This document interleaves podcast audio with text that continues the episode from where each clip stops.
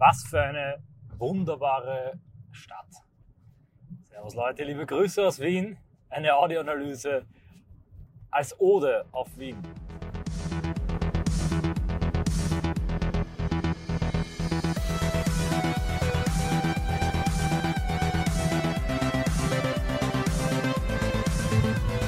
Ich liebe diese Stadt heiß und ich weiß auch nicht warum. Ich wollte eigentlich über was anderes sprechen, über die Houthis im ähm, Jemen oder die Front der Antiimperialisten und Geopolitiker in der AfD.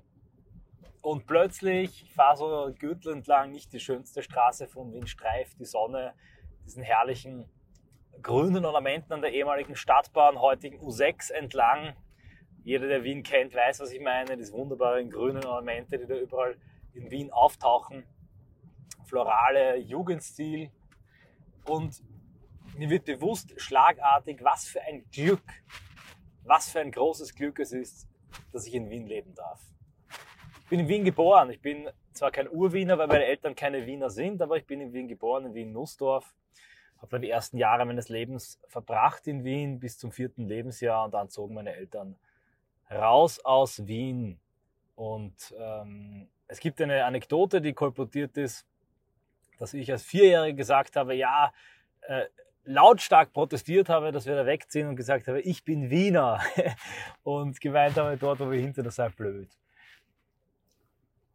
Ich weiß auch nicht genau, woran das lag. Ich kann mich jetzt nicht mehr genau daran erinnern, aber ich glaube, ich mochte einfach die Veränderung nicht. Ja, typisch. Da merkt man schon von Kindesbeinen an ein ewig gestriger Romantiker, der sich nach dem äh, Status quo sehnt. Auf jeden Fall ist es eine der ersten Anekdoten über mich in Verbindung mit Wien. Und dann sah ich Wien länger nicht. Ja, Wien war halt so die große Stadt. Man fuhr dann schon mit den Eltern rein. Eine Zeit lang gingen wir immer in die Messe auf der Kärntner Straße, in die Malteserkirche, weil es dort eine alte Messe gab. Und dann lernt man natürlich in den Streifzügen, den mit den Eltern begleiteten Streifzügen, die großen Dinge kennen. Die Schatzkammer, das Schloss Schönbrunn, den Prater, den Tiergarten, Leinzer Tiergarten, Schönbrunner Tiergarten. Das waren so die Dinge, die man, die man kennengelernt hat und ich kennenlernte. Aber Wien war für mich immer so, eine, so ein, kein, kein, kein Ort, sondern eine, eher ein Mosaik aus vielen Einzelerlebnissen, die dann in Streifzügen immer in Autofahrten nach Wien hinein gemeinsam mit der Familie erforscht wurden. Bis dann mit 15, 16, 17, es beginnt die Zeit des Flüggewerts. Man bricht auf, wie heißt so schön, der Schiller schreibt das ja, äh, vom Mädchen reißt sich stolz der Knabe, durchmisst die Welt am Wanderstabe. Also die Welt habe ich nicht durchmessen, aber es waren Wanderjahre. Es begann auch in der Phase mein politisches Erwachen, das mich dann insbesondere über das Internet, das begann damals hochzukommen, über Subkultur und Musik in das rechte Lager, in die rechte Gegen- und Subkultur brachte und dann begann meine eigene Erkundung Wiens und die war extrem politisch geprägt. Ich war halt politisch und wo geht man nach Wien hin? Andere landeten unter Brücken, in Techno-Clubs, in Gothic-Clubs. Ich landete ähm, in politischen Treffen und Vereinshäusern. Und gemeinsam mit meinen äh, politischen Jugendfreunden, wir waren halt jung und dachten, wir sind die Könige der Welt, waren aber eher Kings of Nothing. Ähm, in dieser ersten Phase, in dieser starken Zugehörigkeit zu einer Gang durch Mode und Musik. Und ähm, jeder kennt das, der mal jung war durchzogen und durchstreiften wir auch Wien. Unsere kleinen Orte, die waren uns zu klein, die dominierten wir sowieso unserer Meinung nach, weil wir manchmal an den Bushaltestellen herumsaßen ähm, und Aufgeber klebten. Dazu sage ich jetzt nicht mehr. Und in Wien, ja, äh, Wien lernte man das Großstadtleben kennen. Nach einem Treffen, nach einem Abend gemeinsam die Nacht durchstreifen, das erste Bier, dann die ersten Biere, trinken. Man trifft auf andere Gruppen, manchmal auch eher feindselig gesinnte Gruppen. Man trifft auf das andere Geschlecht. Es entstehen tausende kleine Abenteuer in diesem Großstadtdschungel und erneut lernt man ganz bestimmte Orte ganz stark kennen. Und für mich sind es einige Orte in einigen Bezirken Wiens, auf die gehe ich jetzt nicht näher ein, wo ich wirklich bis heute die U-Bahn-Station, das ganze Flair intensiv kenne, weil ich viele, viele, viele Male mit den öffentlichen Verkehrsmitteln dorthin gefahren bin. Man lernt die Nachtbuslinien auswendig, mit denen man auch noch spät nachts irgendwie nach Hause kommen kann, vielleicht in der Hoffnung, sich an den Eltern vorbeizuschleichen. Es gab da im Ort, wo ich lebte, eine Videothek, der einzige Ort, wo man auch noch rund um die Uhr auch im Winter sich aufwärmen konnte. Es gab da einen Kaffeeautomaten. Manchmal haben wir in der fast übernachtet, einfach wenn wir da irgendwie ähm, in der Früh nach Hause kamen, angeblich von einer Übernachtung bei dem Freund. In Wirklichkeit haben wir uns die Nacht irgendwo anders um die Ohren geschlagen haben. Ja, es war eine wilde, abenteuerliche und schöne Zeit und immer rankte sie sich irgendwie um diese herrliche Stadt. Holde Frau und Mutter Königin, ganz von Schönheit satt. So bedichtet Weinheber sie die, den Kranz der Heimat, wie er Wien nennt. Er dichtet dann weiter, ich glaube, froh und Schwermut, trüb und heitere Zeit hat sie angesehen. Ihre Stirne ist vom Leid geweiht und vom Wissen schön. Ist das nicht schön, wie Weinheber Wien besingt in der Ode auf die Heimat und Wien bedichtet, in Wien wörtlich selbstverständlich. Las ich auch Weinheber zu der Zeit, aber so richtig ein Wiener war ich nicht. Wien erschlossen, erschließen konnte ich mir auf diesen Streifzügen nicht. Meine Wiederentdeckung Wiens und auch die Liebesgeschichte zwischen mir und Wien begann. Ich weiß gar nicht mehr welches Jahr.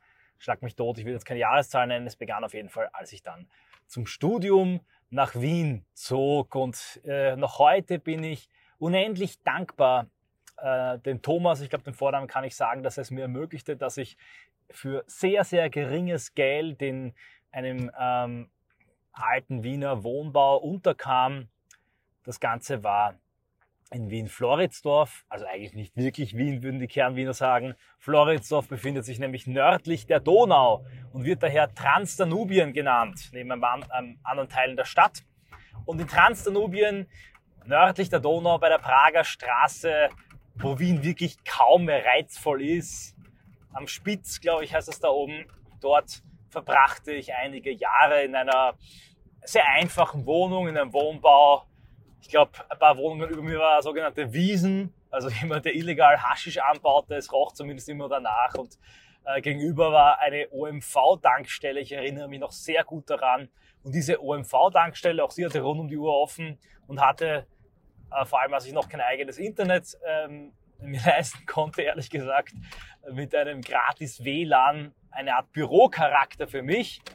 Und das waren so die ersten, die ersten Jahre, wo man dann die Tür zumacht und wirklich auch in der eigenen Wohnung ist. Und ich bin mit drei Brüdern aufgewachsen für mich war ähm, das Private, die Privatsphäre, das eigene Zimmer etwas, das ich relativ spät bekommen habe und sogar da war es dann noch nicht wirklich privat, weil dann kommt dann ein Bruder in die Tür hinein und ich muss ehrlich sagen, ich bin vielleicht ein bisschen davon auch geprägt. Es gibt für mich nichts Schöneres, nichts Schöneres als die Einsamkeit und die Ruhe. Ich gestehe es. Ich mag zwar Menschen gerne und ich bin sicher kein Misanthrop, aber ich liebe nichts mehr als die Ruhe und die Einsamkeit und diese Ruhe und Einsamkeit in diesem Zimmer, diese Zeit mit mir allein, für mich selbst. Ich weiß auch genau, wie die Hausfassade äh, vom Haus mir gegenüber aussah. Ich sah da immer lange aus dem Fenster. War prägend. Das war auch genau die Zeit, in der mehr oder weniger die IB begonnen hat, in der ich mich von diesen alten, altrechten Szenen dann auch gelöst hatte und eine Zeit lang versuchte quasi nur zu studieren, auch mit einem äh, durchaus einem Erfolg. Ich war recht gut im Just-Studium. Ich war sogar mal bei so einem, bei so einem ich glaube, so ein Headhunter oder Netzwerktreffen eingeladen. Students for Excellence hieß das damals, aber äh, ich wollte und konnte auch aus meiner Erfahrung heraus, die ich gemacht habe, nicht einfach ähm, mich aus der Politik zurückziehen und diesen Weg gehen. Ich hatte auch eine Episode, wo ich in einer Burschenschaft war, den ich vorgezeichnet habe, so vielen Kooperierten, nämlich eine wilde, alkoholgetränkte, heiße Jugend voller Exzesse und dann das gesetzte, gemütliche Einsickern, maximal in eine Partei, primär aber einfach in seinen Berufsalltag. Nichts dagegen, da sind großartige Leute dabei, die hervorragende Lebensentwürfe gezeichnet, gemeistert und geschafft haben. Aber für mich war es einfach nichts. Nein, ich wollte da sein, wo es brennt. Ich wollte da sein, wo es zum Teil auch weh tut und wo sich etwas tut. Und erkannte aus all diesen Dingen, die ich gelernt und erfahren hatte in altrechten Sub- und Genkulturen, dass es eine Wende und eine Transformation brauchte. Und in dieser Wohnung entstanden meine Gedanken, meine, mein echter Einsatzwille, etwas zu verändern und zu tun im Bereich des neurechten Aktivismus. Ich las auch in dieser Wohnung, es gab ein gut bestücktes Bücherregal, auch noch von ähm, meinem lieben Freund, der mir das da ermöglicht hatte. Ich weiß auch genau, wie dieses Bücherregal aussah und da drin befand sich das Buch Unter dem Sturmgott von Yukio Mishima. Und vorher hatte ich noch von ihm gelesen auf Englisch Sonne und Stahl in einer Zugreise durch Italien. Und dann nahm ich das zur Hand und ich las das und ich war, ich war gebannt. Zu der Zeit studierte ich, wie gesagt, pendelte immer zur Uni, kann mich auch noch genau erinnern, wie man von dort zur Hochschule kam. Und ich war schlicht und ergreifend gebannt von diesem Buch. Es hat mich ergriffen, hat damals genau den entscheidenden geistigen Schmiedeschlag versetzt, den letzten mir, der dann zu dem führte, unter anderem über viele Umwege und Abschnitte zu dem, was ich auch heute bin. Auf jeden Fall wurde ich da aber zum Wiener, denn Ausgangspunkt meiner Erkundungstouren, meiner Treffpunkte, meiner Aktionen. Es gibt kaum einen Bezirk, wo ich nicht irgendwie schon mal Aufkleber geklebt habe, eine Demo gehabt, eine Bannaktion gemacht habe, eine Dachbesetzung. Also ich habe Wien schon oft von oben gesehen. Unfassbar viele äh, Erinnerungen habe ich da. Jeder, der mal in Wien mit mir eine Stadtführung macht, mache ich regelmäßig auch mit den MS Live Plus Clubmitgliedern. Dem kann ich bei fast jedem Ort erzählen, da war eine Aktion, da haben wir eine Aktion vorbereitet, da war mal ein altes Zentrum, da war ein Keller, da gab es eine Auseinandersetzung mit der Antifa. Also die Stadt ist von mir auch auf eine gewisse Art und Weise mit Erinnerungspunkten und Knotenpunkten befüllt worden und mit vielen Erzählungen, die sich jetzt auch durch meinen Lebensweg in dieser Stadt ranken. Und all diese Ausritte in die Stadt, diese aktionistischen, aktivistischen, es gab auch ein paar Aktionen in Floridsdorf, nahmen ihren Anfang in Wien, endeten in Wien. Ich entdeckte die Stadt, ich erschloss sie mir ähm, zur ähm, Landkarte, mittlerweile Google Maps Karte, entstand auch eine Karte aus Erinnerung, Gefühlen, Gerüchen. Äh, da ist der beste Würstelstand, das, da kriegt man einen sehr günstigen Kaffee. In der Mensa kann man am besten essen für das billigste Geld. In dieser 1-Euro-Bar legen sie auch unsere Musik auf. In diesem Gothic Club wird an dem und dem Abend Neofolk gespielt. Dort lebt dieser Typ, dort lebt jener. Dort ist die Wohnung eines Aktivisten, wo wir regelmäßig auch uns trafen, ähm, Homepartys feierten. All das, all diese ganzen Dinge entstanden und ich erschloss mir die Stadt Wien und nicht nur natürlich in diese, auf diese banale, profane Art und Weise, sondern ich fand auch meine geistigen Lieblingsorte in Wien. Viele wären hier zu nennen. Ein einziger sticht heraus und das ist die Strudelhofstiege. Fast schon banal, muss man sagen, denn die Strudelhofstiege ist der Titel eines Buches von Heimito von Dodera, so etwas wie die österreichischen Buddenbrocks, aber es ist auch ein wunderschöner Ort, eine Jugendstilstiege, die im Alsergrund in der Nähe der Uni Wien einfach ein eigener, kleiner, wunderschöner Ort ist. Wie eine eigene kleine Welt und ich bin oft nach einer Vorlesung und zwischen Seminaren einfach bei der Strudelhofstiege, vor allem im Sommer gesessen. Und dort an der Strudelhofstiege haben wir auch mit einer Flasche Sekt die identitäre Bewegung begründet oder die Idee zumindest gefasst, sie zu gründen. Gegründet wurde sie am 12.12.2012 in Österreich. Ja, das wurde zum Startpunkt meiner Verschmelzung, meiner Fusion mit dieser herrlichen Stadt Wien. Ich blieb da nicht ewig in Transdanubien, sondern zog um in den 18. Bezirk. Ja, ich hatte das Glück dort eher noch in Gürtelnähe, also nicht im Cottage und Villenviertel, ebenfalls wiederum eine bezahlbare studentische Garçonnière zu finden, die dann zum auch zentralen Stütz- und Ausgangs- und Planungspunkt äh, größerer Operationen, Defend Europe etc. wurde, zu dem Ort, in dem ich auch nach ähm, medialen Angriffen und Attacken manchmal in Klausur ging und meine Wunden leckte, will ich jetzt nicht sagen, sondern mich neu sortierte, aber immer wieder daraus hervorstieß. Und tatsächlich fällt mir ein, ich habe sogar einmal ein Gedicht geschrieben, eine Ode an die Prager Straße, entstanden sogar, glaube ich, wirklich in der OMV Haltestelle. Falls es jemanden interessiert, für die Öffentlichkeit ist es nicht gedacht, für die breitere, dann poste ich es einmal im Unterstützer Telegram-Kanal von MS Live Plus.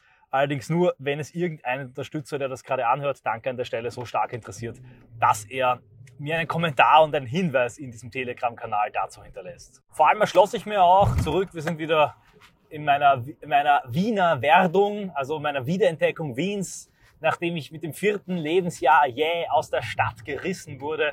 Ich erschloss mir nun auch das Wiener Umland, die Wiener Umgebung, allen voran natürlich den Kahlenberg. Immer wieder wanderten wir hinauf auf den Kahlenberg mit unserer ähm, jungen Gruppe damals. Der Christi Gottwirt, der wurde zu einer, einem Fixpunkt für uns.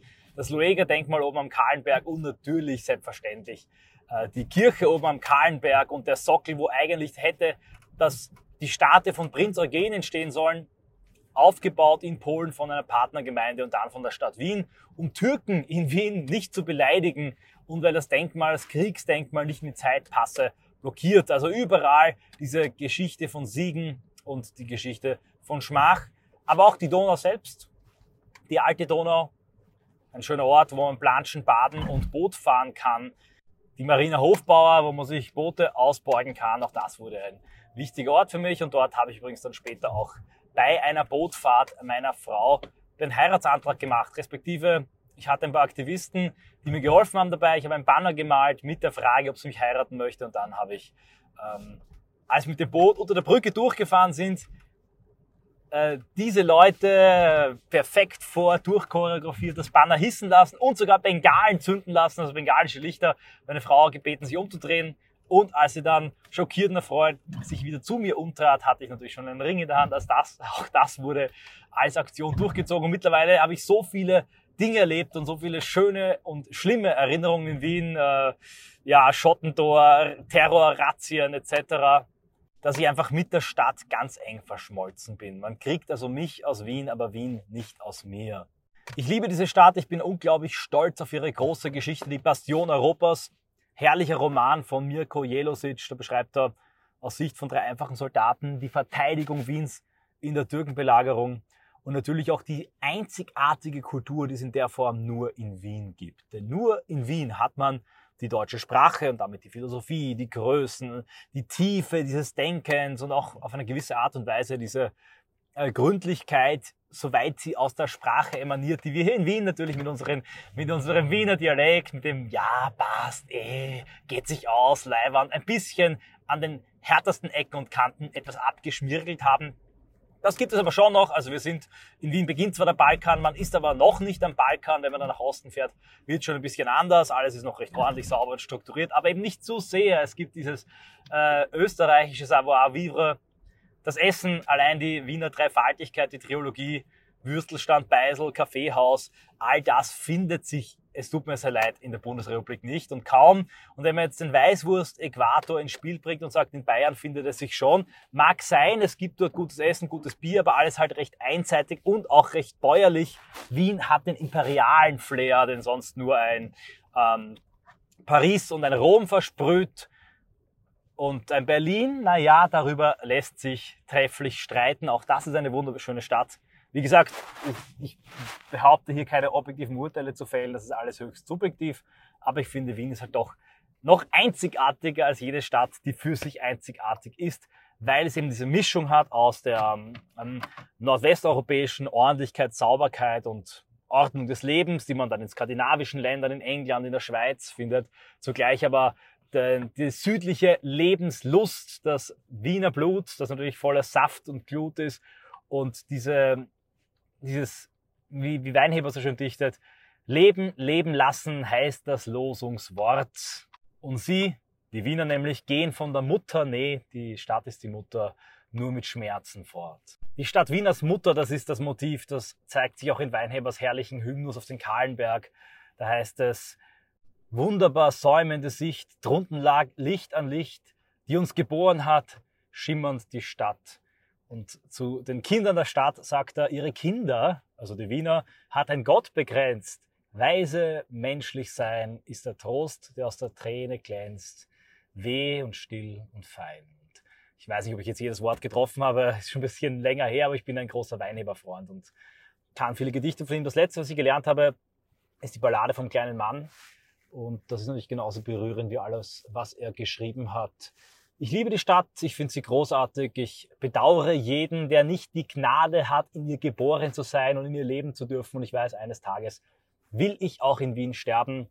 Ob es in einem weichen Bett ist, auf einer brennenden Barrikade oder ob ich einfach in einem Beisel nach ein, zwei Glaseln Bier ins Schmalzbrot kippe, das weiß ich nicht. Aber ich weiß, dass ich verteidigen werde, was ich liebe. Und da gibt es große Begriffe, die ethnokulturelle Tradition, das Erbe, die Heimat, Volk und Vaterland. Ja, das stimmt alles ganz konkret. Rinnt das aber für mich zusammen in dieser herrlichen Stadt, in diesem wunderschönen Wien, das ich liebe.